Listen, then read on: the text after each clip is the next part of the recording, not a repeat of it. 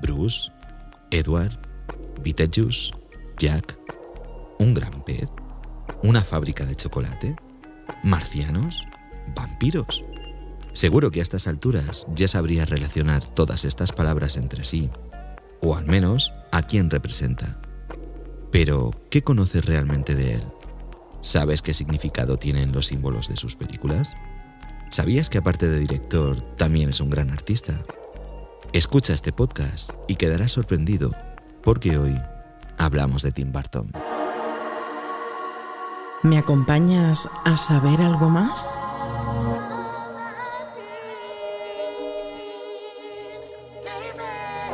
Te daremos las respuestas más ingeniosas y cautivadoras a las preguntas más interesantes. No dejaremos piedras sin mover ni tema sin tratar.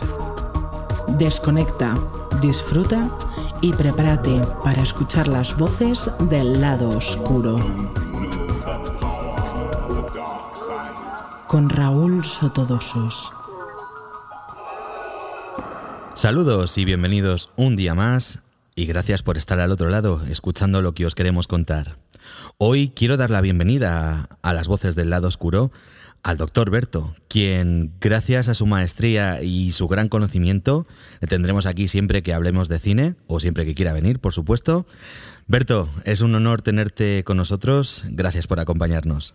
Bueno, lo de doctor es un cargo honorífico, digamos, ¿sabes? Tampoco es que me considere doctor de nada, pero bueno, eh, es un poco ese nick que tenemos en redes sociales. Muchas gracias, muchas gracias. Ya tenía ganas de venir y de, y de charlar contigo. Y yo, y yo también tenía muchas ganas de tenerte por aquí y de tenerte a partir de ahora, porque como os digo, queridos oyentes, aquí vamos a tenerle siempre que hablemos de todo el mundo relacionado de cine, que no es particularmente un mundo pequeñito. Eh, vamos a empezar.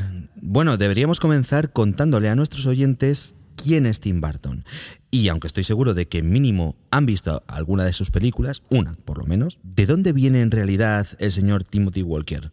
¿De dónde viene? Viene de, hombre, concretamente de Burbank, que es una ciudad muy bien situada. La verdad que él ya estaba muy bien situado, como digo, eh, desde su niñez porque claro, Burbank está en la soleada California y tenía muy cerquita los distintos estudios, tenía muy cerca la ciudad de Los Ángeles, es decir, él ya estaba o en un entorno que propiciaba un poco o que vaticinaba aquello en lo que se iba a convertir. Sin embargo, él sí que dice que en Burbank tampoco es que haya mucha gente de cine, ¿no? Ahí es sobre todo lo que hay son los suburbios, ¿no? La cultura esta de los suburbios, esas familias que van a que están huyendo de la ciudad y que de alguna manera necesitan ese espacio personal. Y ahí se crió Tim Burton. Sin embargo, él a pesar de todo ya sabía que el tema creativo le tiraba. No sabía posicionarse en un sentido o en otro, todavía no no sabía muy bien a lo que quería dedicarse, pero él sabía que quería hacer cosas. Lo mismo eh, escribía poemas, lo mismo hacía películas en Super 8, bueno, en, en 8 milímetros, que era anterior al Super 8. Él bien hacía películas, bien escribía poemas, también dibujaba, bocetaba. Eh, luego veremos que algunos de sus bocetos incluso se venden y tal, pero bueno, llegaremos, llegaremos. Entonces no sabía muy bien a lo que se quería dedicar, pero sabía que, que quería ser creativo. Como estaba diciendo doctor Berto, hablamos de que sus bocetos han llegado a tener cifras astronómicas, es decir, gente que ha, que ha reunido pequeñas fortunas para poderse permitir tener en su, en su casa un boceto de cuatro líneas delineadas de algo parecido a un perro, que a lo mejor han pagado el precio de una casa, pero... Yo me compré las postalitas, las pequeñas postales que regalaban en la exposición, que tuve la suerte de estar en Nueva York, pero el caso es que sí, me quise llevar ese pequeño recuerdo de cuando estuve en Nueva York viendo su obra. Hombre, por supuesto, y todo el que pudiera y todo el que tuviera la oportunidad, estoy seguro que le encantaría tener en su casa algo de, de este Tim Burton artista, ¿no? De, este Tim Burton que se sale un poco de, del Tim Burton que conocemos como director de cine. Pero bueno, eh, ahora que hemos tocado ya el tema y ya hemos hecho una pequeña presentación de, de Tim Burton, ¿no? Vamos a hablar un poquito de sus películas. A ver, mi infancia no hubiera sido la misma sin Beetlejuice o sin Pesadilla antes de Navidad, la cual pues, reconozco además que es una de mis películas favoritas y además es curioso cómo sus películas han podido influenciar tanto a una generación, ¿no crees, doctor Berto? Sin duda, o sea, eh, sí que ha habido una generación que ha crecido con las películas de Tim Burton, que ha asumido su imaginario y que se ha visto reconocido en esos personajes. Bueno, a nivel visual, eh, sí es cierto que tiene un sello muy definido, del cual hablaremos, eh, pero también yo creo que lo que le ha hecho conectar con la gente es esa defensa del ser especial, del inadaptado. Es lo que decía, la complejidad del individuo bizarro frente a eso que entendemos por lo normal, que también es un concepto discutible. Pero bueno, él sí que hace esta dicotomía. Eh, tenemos, por ejemplo, a personajes que son retraídos, que son tímidos, que tienen su pequeño mundo interior. Eh, yo qué sé, por ejemplo, un paradigma podría ser Eduardo Manos Tijeras. Eh, si hay un personaje canónico de Tim Burton, ese es Eduardo Manos Tijeras. Y es en cierto modo autobiográfico. Es más, de hecho, en Eduardo Manos Tijeras incluye a uno de sus personajes favoritos dentro de, su infancia y dentro de sus influencias. Vincent Price. Efectivamente. De hecho, o sea, creo que has dado en el clavo diciendo que es un personaje o el personaje más autobiográfico de, de Tim Burton porque digamos que ahí mete todo, todo, toda la esencia de Tim Burton comprimida en matices, en detalles, en historia y tal y cual. Porque date cuenta que es eh, la primera película que, en la que a él le dejaron asumir el control total. Había pegado el pelotazo con bueno, esto es muy interesante porque la primera película que dirigió fue La gran aventura de Pee-wee, que está eh, basada en un show televisivo. Como el show tenía éxito, pues hicieron la película. Es en cierto modo un encargo. Pero dio que hablar, le quedó muy bien rematada. Hay algo del estilo de Tim Burton ya en Pee-wee, aunque sea una película de encargo. Pero el caso es que si hablamos de Eduardo Manos Tijeras es interesante porque se la dan cuando él ya ha triunfado, cuando él ya tiene dos o tres películas en su haber y es entonces cuando te dan ese proyecto personal. La cosa va de la siguiente manera. Hacemos Peewee, da que hablar, es interesante, tiene éxito, le damos una segunda oportunidad. Hacemos, hacemos Beetlejuice, película personalísima. A él le motivó ese guion porque para él no tenía ni pies ni cabeza. Él se confiesa muy malo para elegir guiones. Le parecía todo muy convencional. Así que en Beetlejuice vio una locura que no sabía por dónde cogerla y dijo, esto me interesa. Y como también lo hizo muy bien con Beetlejuice, fue entonces cuando le dieron Batman y después de Batman vamos un poco a salto de mata, pero es que es importante para llegar a Eduardo Manos Tijeras, que es su proyecto más personal. No le dan ese regalito hasta que él no se ha afianzado. Y ese afianzamiento viene del éxito de sus dos o tres primeras películas. En Hollywood no basta con triunfar con la primera, necesitas afianzarte con la segunda. Y cuando lo has hecho bien dos veces es cuando te dan ese regalito. Entonces es muy interesante por eso, porque realmente ahí asumió el control total y ahí presenta un personaje que es eh, prácticamente pues una prolongación de él mismo. Y también está presente, de forma canónica, como decíamos, eh, todos los elementos de su cine. Él, por ejemplo, sí que en, el plano estético eh, combina muy bien esa estética sombría de la mansión de Edward, esos, ese realce de los tonos negros. Vemos ese contraste entre los tonos pastel y el ambiente agradable y muy appealing to the eye, que dicen los americanos, ¿no? Todo como muy bonito, todo muy cute en el barrio residencial, en el suburbio, que es en cierto modo un recuerdo de ese suburbio en el que él vivió, en contraposición con los tonos eh, oscuros, los tonos desaturados y el realce de los negros de, de, la mansión en la que vive Edward. Ese contraste va a estar presente en muchas de sus películas. Sí, además dentro de lo que nos estabas comentando, a mí automáticamente me has transportado a Big Fish, esa contraposición entre tonos pastel de algunas escenas o de algunos sitios y los, los sitios tan oscuros y tan lúgubres, ¿no? Como, el, por ejemplo, la tormenta o, por ejemplo, ¿no? Eh, al principio, antes de entrar en el pueblo de... Espectro. Espectro, efectivamente. Y, y la verdad que, bueno, en realidad es, es como ese punto clave que sí nos hace diferenciar que una película es una película de Tim Burton. Y como olvidar eh, Ed Wood. O sea, es un peliculón. Ed Wood, yo creo que hasta que llegara Big Fish, de la que hablaremos, es su película más completa, la más pulcra y la mejor rematada. Bueno, todo el mundo, mm, digamos que el claim de la película era eh, una biografía sobre el peor director de la historia. Eh, otro personaje con el que tienen puntos en común Tim Burton, no por ser un mal director, sino por, por ese carácter eh, de querer hacer siempre, de ese entusiasmo ¿no? que caracteriza y que qué bien lo imprime eh, Johnny Depp en su personaje Ed Wood. O sea, yo me acuerdo que yo la vi con mis padres y me decían, es que es contagioso el entusiasmo de este hombre. Es como que a pesar de que no tenía ningún tipo de medios sofisticados, el tipo no perdía el ímpetu. Y habla de esa relación con, con Bela Lugosi. Esto le valió el Oscar al propio Martin Landau haciendo de Bela Lugosi, que está maravilloso. El tío se compró cintas para aprender húngaro, ¿no? Porque quería bordar su personaje y tanto que lo bordó que consiguió el Oscar. ¿Y alguna película más así que destacarías de, de Tim Burton? Bueno, luego llegó Marte Ataca, que estaba basada en una colección de cromos, o sea, una película basada en una colección de cromos. Y bueno, encuentra sus influencias en el cine de serie B de los años 50, películas como Ultimátum a la Tierra, Regreso a la Tierra, Planeta Prohibido, o los Flying Saucers de Ray Harryhausen, que es este mago del stop motion. Eh, bueno, aquí él quería hacer un poco de crítica social. Y cómo olvidar el lenguaje de los marcianos. Es que esa era la clave, o sea, en la película date cuenta que todo el mundo entiende lo contrario de lo que le están diciendo. Y esto es una metáfora muy interesante porque es lo que él sentía cuando veía las noticias de televisión o cuando veía los programas del corazón o cuando veía todas estas cosas. Él no entendía nada y dice, pero me están hablando en otro idioma. Y es un poco lo que él quería plasmar en Marte Ataca. Para muchos fue como un Independence Day con Tom Jones es not unusual. Y bueno, es que aparte, mira, retomaba un poco este rollo de las películas que se hacían en los 70 de ese reparto estelar de viejas glorias, pero estelar. O sea, este reparto que los pósters aparecían con pequeñas caritas, ¿no? Y es que es eso. Tenemos a Pierce Brosnan, tenemos a Michael J. Fox, tenemos a Sarah Jessica Parker.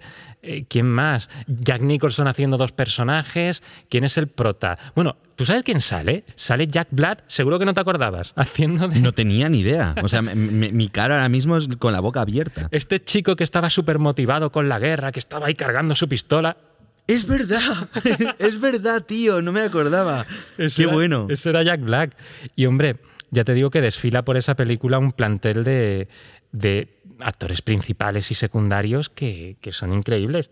La verdad es que dentro de, la filmografía de, Tim Burton, a pesar de, ser el, eh, autor de, estas obras tan raras o tan fuera de lo normal, ¿no? Dentro del ámbito de, de Hollywood, Mars Attack es que para mí fue, creo que es de las más raras dentro de la rareza, a pesar de que Berto nos ha, nos ha explicado el por qué, ¿no? Claro, tú, tú como aficionado al, al cine a ver películas sin más, dices tú, es que está tan extraña esta película. A ver, es muy divertida y es muy disfrutable.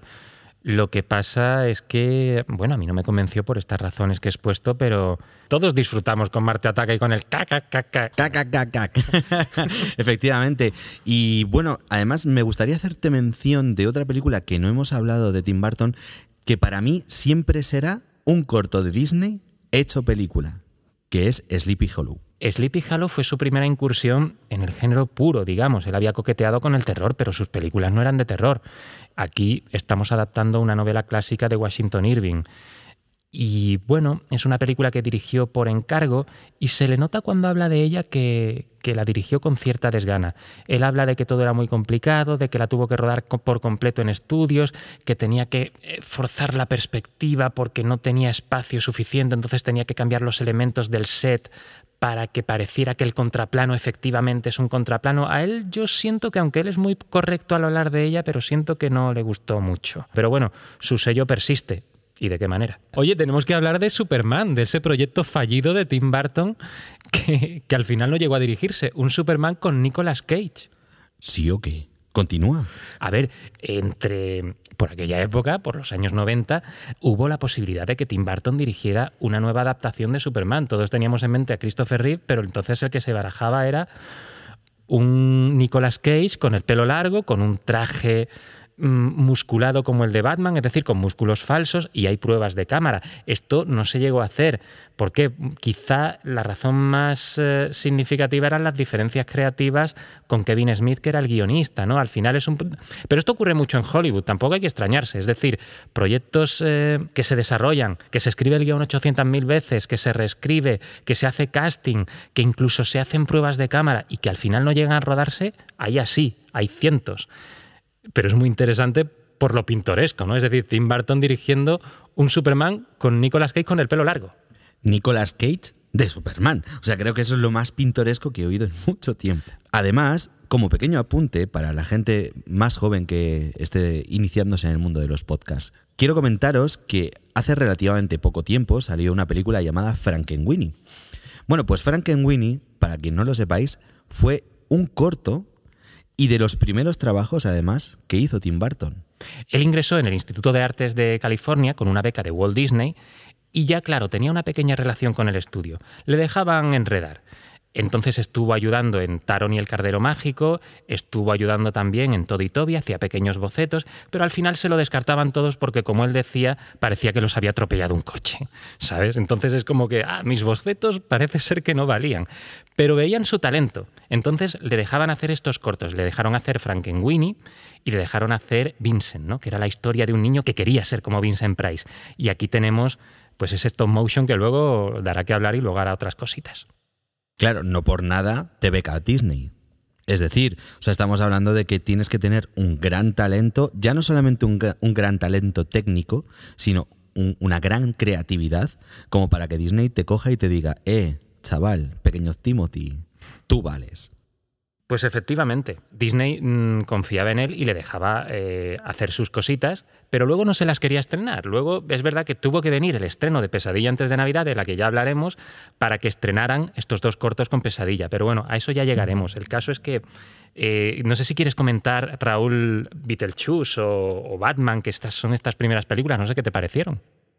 Una de las cosas que más recuerdo de, Batman, de, Batman de, Keaton, y siempre ha sido motivo de mofa, he de decir por mi parte, el traje que le pusieron al pobre hombre, que para poder mirar a los lados y hacia arriba tenía que mover todo su torso.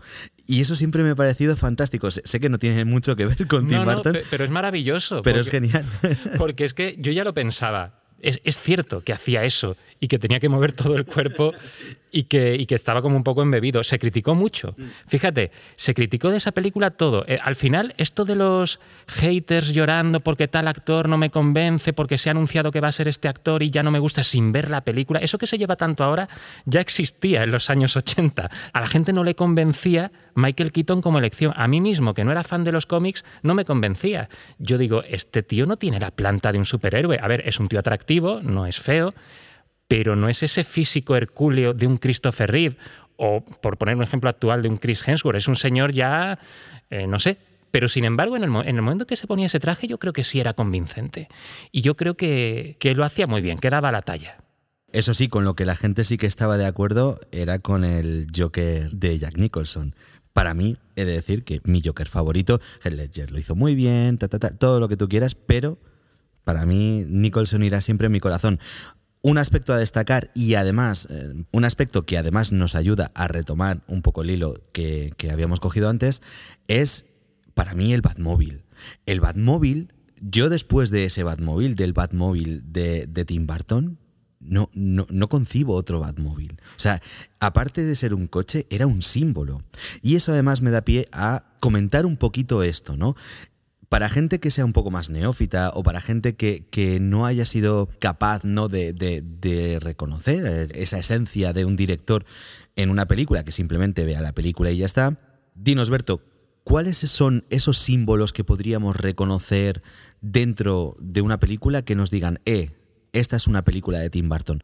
A ver, el cine de Tim Burton está fuertemente influenciado por el expresionismo alemán, que quien no lo recuerde, pues era un movimiento que surgió, valga la perogrullada, en Alemania, eh, un poco a raíz del desencanto de la guerra, se hicieron películas como Metrópolis, como El gabinete del doctor Caligari. Son películas que influenciaron a Tim Burton y que vemos muchos planos que prácticamente son calcados o pequeños homenajes a esto. Están en Batman Vuelve, están en, en Eduardo Manos Tijeras. Luego también tenemos un estilo narrativo próximo al cuento de hadas. Es algo que está presente en todas sus películas, que la música adereza todo esto para que tengas esa sensación y está ahí.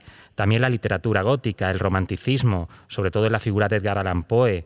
Y luego lo que habíamos hablado, eh, los personajes pálidos, ojerosos, con pelo moreno casi negro, retraídos, tímidos. Pero ojo, para Tim Burton esto no es algo malo, no está relacionado con algo negativo, aunque visualmente puedan dar el aspecto de seres que pueden dar un poquito de miedo, que pueden parecer malvados. Para él lo extraño no es malvado, para él lo extraño es algo que hay que entender. Y también le gusta establecer el tono en los títulos de crédito, es muy importante para él que desde el principio sepamos el tono que va a tener la película.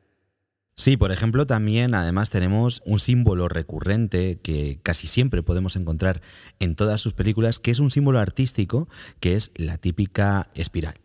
Que además, eh, hace un tiempo, hace unos días, me estaba tomando una cerveza con, con Berto y lo, comentábamos, ¿no? Así un poco por encima, el cómo últimamente en, sus últimas películas, en sus últimas obras, es como que se, ya se está abusando de ese tipo de símbolos artísticos. Es decir, no hace falta que me, que me pongas cada dos minutos o cada cambio de plano Toma. La espiral y los tonos morados y los tonos verdosos y esos pelotazos de luz.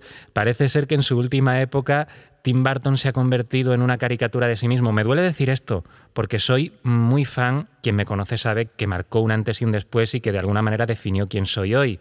Me gustaría hacer un inciso para decirte, por ejemplo, yo lo que hacía en la facultad, incluso en el colegio, era algo que Tim Burton hacía documentándome para este podcast, lo he visto como algo muy próximo a mí. Él hacía trabajos en cine él no quería escribir 20 páginas sobre un ensayo sobre algo. Él decía, no, no, yo te voy a hacer una película. Yo presentaba trabajos en vídeo. Es inevitable que yo conectara con Tim Burton, aún sin saber este dato, pero de alguna manera me marcó y nos marcó a todos los de nuestra generación. Antes has comentado algo muy interesante y además me gustaría, me gustaría darle un poquito más de hincapié y que lo desarrolláramos un pelín más de cómo Tim Burton en este caso recurría siempre a Christopher Lee, a De Vito, a Keaton, a Johnny Depp, etcétera, que al final son como sus musas, ¿no? Y siempre son las que ha seleccionado a lo largo de su carrera para protagonizar sus películas. Eh, me parece curioso cómo, los directores ¿no? tienen a esos actores y actrices recurrentes en todas sus obras. ¿Sabrías o podrías explicarnos un poco por qué es y demás? Yo imagino que es un tema de comodidad, de que en un momento dado ves que trabajas bien con esta persona, ves que te ha gustado, tú mismo empiezas a hacer una criba. Spielberg decía que él no entendería sus películas si no fuera con su equipo de siempre. Esto es algo que, que trataremos en algún otro podcast. Pero sí, al final uno se rodea de su equipo, ¿no? Y mm, si a Tim Burton le va bien con Johnny Depp, no tengo ninguna queja, aunque menos quejas tengo con Winona Ryder, que es una de mis musas. Eh, es que yo creo que todos los que estamos ahora rondando la cuarentena o la hemos pasado, mm, teníamos un pequeño crash con ella. Yo no sé si a ti te gustaba Winona. ¿Y a quién no le gusta Winona Ryder? Es decir, obviamente Winona Ryder es, es, un, es una musa y quién no ha tenido ¿no? E, e, ese crash ¿no? con, con Winona. A ver, he de decir que he destacado siempre y destacaré siempre el papel en en Eduardo, porque al final, a pesar de ser una actriz muy joven, fue el, papel que más se me ha quedado, ¿no? En la, es que parece una santa. ¿eh? o sea, tal como la maquilla Tim Burton y cómo le arregla el pelo, diré que a mí me gusta más el look que tenía en Beetlejuice, pero, pero aquí yo creo que simbolizaba un poco eso, esa pureza y, ese, y esa empatía con, con Johnny Depp, ¿no? Fíjate que todo el mundo le empieza a dar de lado, empieza a notarse en el pueblo que, la gente empieza a ver que ese tipo es distinto y empieza a repudiarlo, ¿no? Y casi, casi llega un momento en que podríamos estar ante una novela eh, o ante un relato clásico en el que va toda esa multitud enfervorecida con las antorchas. Aquí no hay antorchas, pero estamos a esto de que lo haya. Sin embargo, Winona Ryder en esta película representaba esa empatía, ¿no? Y la verdad es que su personaje llega a conmover como ver, como por ejemplo eh, ser Christopher Lee, que, que, esté en su cielo personal. Me encantaba ver a, Christopher Lee en las películas, aunque fuera en papeles de dos minutos. Sale en Charlie la fábrica de chocolate, ¿no? Hacía del padre de Johnny Depp. Efectivamente, así es, era el dentista, el dentista chungo.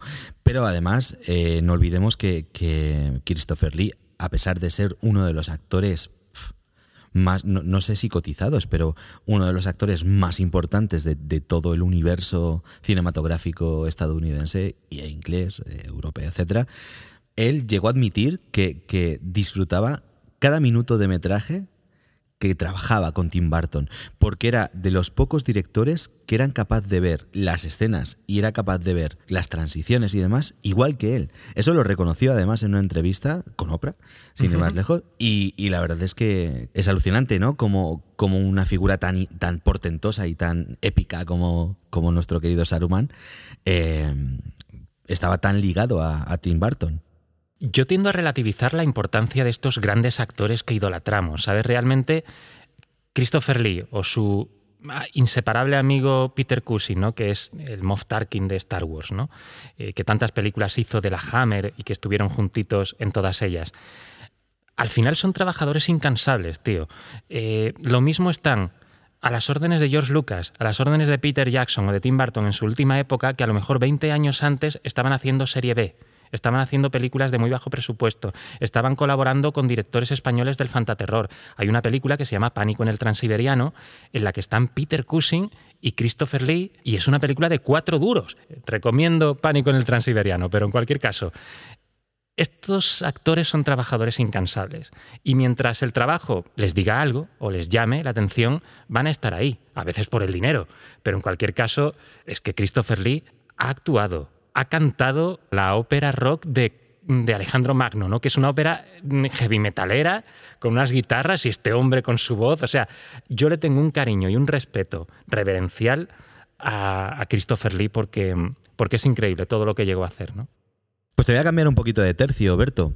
Eh, quisiera hablar además de algo que a mí me toca muy, muy de cerca, que es el tema de las bandas sonoras. Eh, como sabes, yo vengo y provengo del sonido y de la música. Ya se ve, la gente no lo estará viendo, pero aquí estamos rodeados y flanqueados de guitarras eléctricas y de todo tipo. Y las bandas sonoras para mí son absolutamente esenciales. Para mí no habría una gran película si no hubiera detrás una gran banda sonora.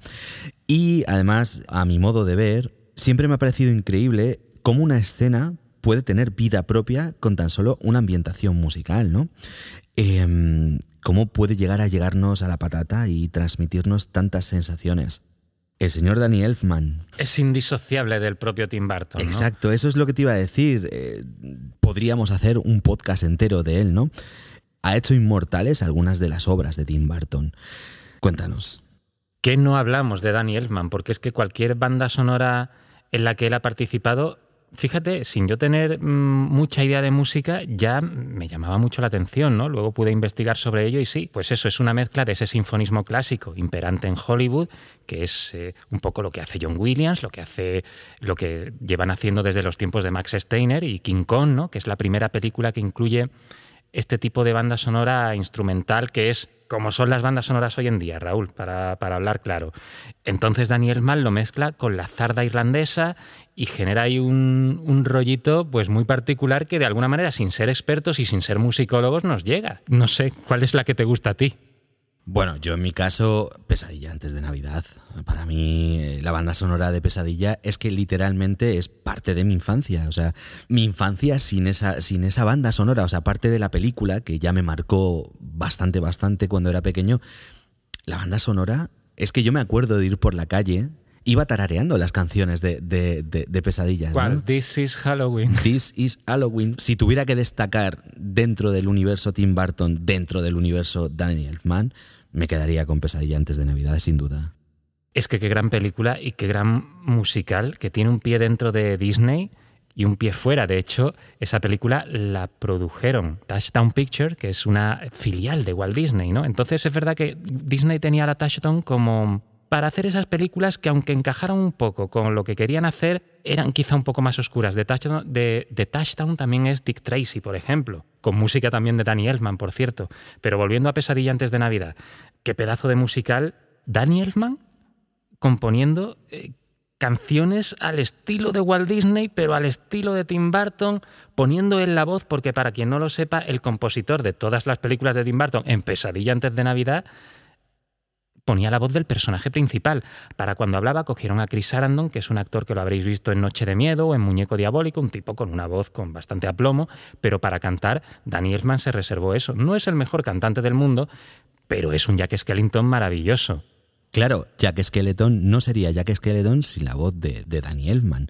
Es decir, si me hubieras puesto a un cantante profesional como Jack Skeleton, no tendría ese, ese espíritu y esa alma ¿no? que, que nos ofrece Jack Skeleton cuando canta. ¿Y qué película? Porque nos hemos eh, centrado mucho en la labor de Danny Elfman, que es impresionante, que eleva la película y que casi es un 30% de todo lo que es Pesadilla antes de Navidad, pero no la hemos introducido debidamente. Hay que decir que esta película, Tim Burton estaba haciendo Batman Vuelve, él quería, porque le habían concedido la posibilidad de hacer Pesadilla antes de Navidad, pero estaba aliado, ¿no? Entonces eh, la delegó en manos de Henry Selick, que es su director, aunque es sin ser de Tim Burton, es la película más bartoniana de las suyas. Lo que pasa es que delegó en un tipo que ya tenía bastante experiencia en lo que era la animación stop motion. Ahí estaba Tim Burton yendo de vez en cuando, supervisando un poco, aportando los bocetos, aportando su concepción, pero a la hora de ponerse a rodar, técnicamente, ahí estaba Henry Selick dominando el stop motion como nadie.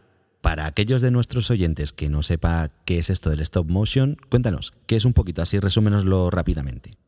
Animación fotograma fotograma, básicamente. Todos hemos visto alguna animación de plastilina hecha fotograma fotograma. Consiste en, tú tienes tu muñeco, lo filmas, lo iluminas debidamente y vas moviéndolo poco a poco. Pulsas un botón y la cámara ya ha grabado un único fotograma. Vas poco a poco moviendo el muñeco y al final pues parece pues eso que que estos muñecos cobran vida. El principal referente es Ray Harryhausen. La película más icónica que utiliza stop motion es King Kong. Y luego las películas de Ray Harryhausen, Jason y los Argonautas, las películas de Sinbad. Quien más y quien menos, yo creo que ya se imagina un poco de lo que estamos hablando. Bueno, pues ya sabemos lo que es el, stop motion y a lo largo de los podcasts que haremos con Dr. Berto iremos aprendiendo cada día un poquito más del mundo del cine. Estamos además hoy descubriendo y aprendiendo un montón de cosas de este gran director, pero Berto, te voy a hacer una pregunta personal directamente. ¿Cuál es tu película favorita de Tim Burton? Mira, hay que confiar en las primeras impresiones. Lo primero que se me ha venido a la mente es Eduardo Manos Tijeras. No sé si es mi favorita, pero por encima de algunas que en su momento me impresionaron más o me gustaron más, porque esto, esto es como cuando te preguntan cuál es tu película favorita. Un día es esta, otro día es otra. Yo no podría decir cuál es mi película favorita. Del mismo modo no puedo decirlo de Tim Burton. Hoy, concretamente, que me has invitado a tu casa y que estamos rememorando tanto sobre Tim Burton, que era un director que yo aparte estaba un poco pasota, pero digamos que gracias a este podcast me he reencontrado un poco con él. Así que hoy yo supongo que mi película favorita suya sería Eduardo Manos Tijeras. A mí me pasa un poco lo mismo. Lo que pasa es que aquí con Tim Burton sí diferencio entre mi película favorita y la que creo que es su mejor película que en este caso te tengo que reconocer que es además con una de las películas que más he llorado y que más he disfrutado, que es Big Fish.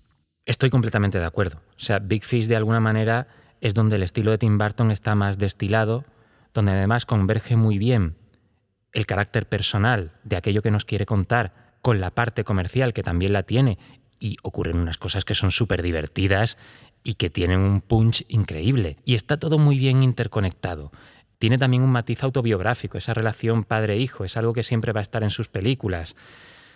Y todo aderezado con esa fotografía colorista, con esos tonos pastel. Esa banda sonora. En efecto. Y sobre todo yo destaco eso, que es una película que está muy medida y que es y que tiene una perfección formal eh, envidiable, que a lo mejor hay otras películas suyas que son más locas, que no son perfectas, que nos gustan igualmente, pero Big Fish es que parece que le gustó a todo el mundo. Caló en la gente mayor, en los que éramos más jóvenes, en los que éramos fans de Tim Burton, los que no lo eran se fijaron en él a partir de esta película. Mm, yo diría que es su obra más redonda.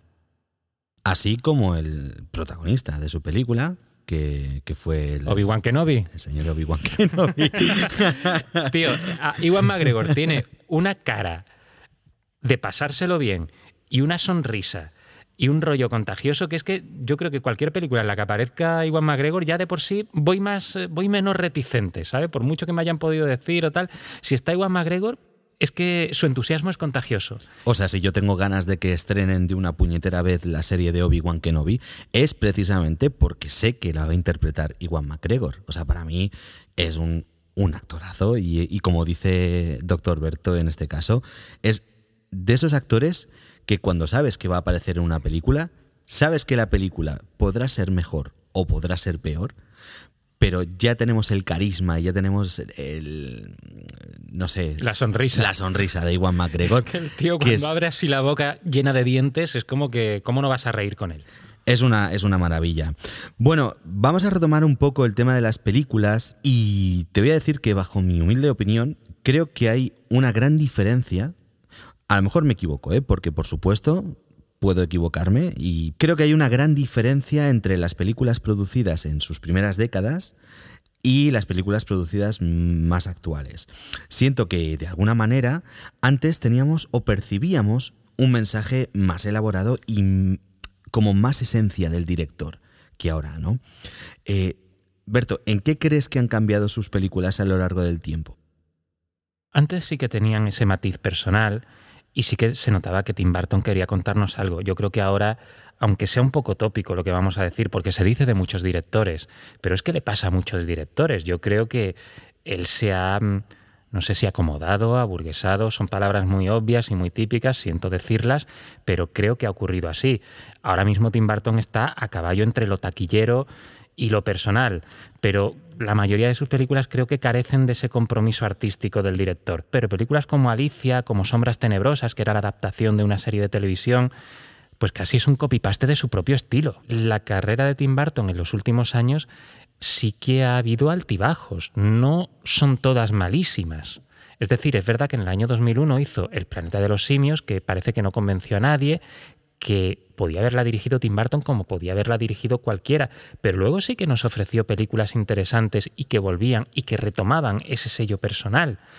Alicia tampoco me gusta, Sombras Tenebrosas, ya la hemos mencionado, eh, Dumbo tampoco me gusta, pero no sé, Charlie la fábrica de chocolate no me parece que esté tan mal. Claro, date cuenta que Big Fish es posterior al planeta de los simios y estamos hablando de la que para tanto para ti como para mí es su mejor película o la más redonda. O sea que Tim Burton ha tenido altibajos. No me atrevería a decir que hay una decadencia en Tim Burton, pero sí es verdad que últimamente ha entrado en esa etapa que decía antes, quizá un poco acomodaticia. Yo te reconozco que el planeta de los simios de Tim Burton me flipó. O sea, yo, yo fui a verla al cine y disfruté como un verdadero enano porque, claro, al final el concepto del planeta de los simios que teníamos eran las películas clásicas. Ese lavado de cara y encima por el director de pesadillas antes de Navidad, pues claro, yo no podía no ir al cine, además en mi adolescencia. Y disfruté bastante, bastante. A ver, yo tenía una cita ineludible con Tim Burton en todas las películas que estrenara. Y eso iba a seguir siendo así, pero a mí personalmente no me convenció. Y me duele porque mi opinión es la más de andar por casa. Quiero decir, al final hay ciertos lugares comunes en los que coincidimos todo el mundo, pero mi opinión no deja de ser la menos original, como quien dice. Al final parece que hubo cierto consenso en que esta película no convenció, pero me están entrando ganas de verla otra vez. ¿Quién sabe? Puede haber cosas interesantes. A ver, el diseño visual, pues eh, realmente es intachable. ¿Qué ocurre? Que a mí me parece pues un blockbuster que lo podía haber dirigido cualquiera, pero, pero puede ser igualmente muy entretenido y muy efectivo. De hecho, has dicho un concepto interesante, pero hoy llevamos un poquito justos de tiempo, pero me quedo este concepto del blockbuster para hablarlo en un futuro podcast. Para darle hoy un cierre a este podcast, cuéntanos, Berto, ¿qué sabemos del Tim Burton actual? Eh, ¿Sabemos si está trabajando en algún proyecto nuevo? ¿Crees que será capaz de emocionarnos con sus nuevas películas como lo hacía o como lo hizo en su día con ese Beetlejuice o con ese Big Fish? Yo creo que todavía puede darnos alguna sorpresa, no perdamos la fe. De hecho, yo encaré este podcast con una actitud un poco reticente a hablar de Tim Burton, quizá por esa porque me sentía un poco como que ya no me gustaba su cine, ¿sabes? Sin embargo, es como que me he reconciliado con él y nos dio Big Eyes hace muy poquito, que es una película bastante estimable, así que quién sabe, a lo mejor lo mejor de Tim Burton está por llegar. Efectivamente, nunca se sabe, ¿no? Eh, al final, quien nace artista, muere artista. Entonces, lo mismo dentro de un año, dentro de dos años, o la próxima película en la que esté trabajando, a lo mejor supone la nueva obra maestra de, de Tim Burton. Habrá que verlo. Quizás sea mucho decir, pero no perdamos la fe. Bueno, me sé de uno o incluso de dos que esta noche se van a ver Eduardo Manos Tijeras o, Big Fish, ya te lo digo yo. Con esto vamos a ponerle punto y final al podcast de hoy. Doctor Berto, gracias por bañarnos a todos con el jugo de tu sabiduría y te esperamos pronto para hablar de más directores, de más películas y de otros temas interesantes del mundo del cine. Hasta pronto. Encantado de estar aquí, Raúl. Muchas gracias. Y a vosotros que estáis ahí, gracias por hacer que todo esto sea posible. Un fuerte abrazo y hasta la próxima. No olvides pasarte por nuestras redes sociales, así como las de nuestros invitados. Si quieres darnos tu apoyo, lo puedes hacer a través de Patreon. Recibirás contenido exclusivo. Y si no quieres perderte ninguno de nuestros podcasts, suscríbete.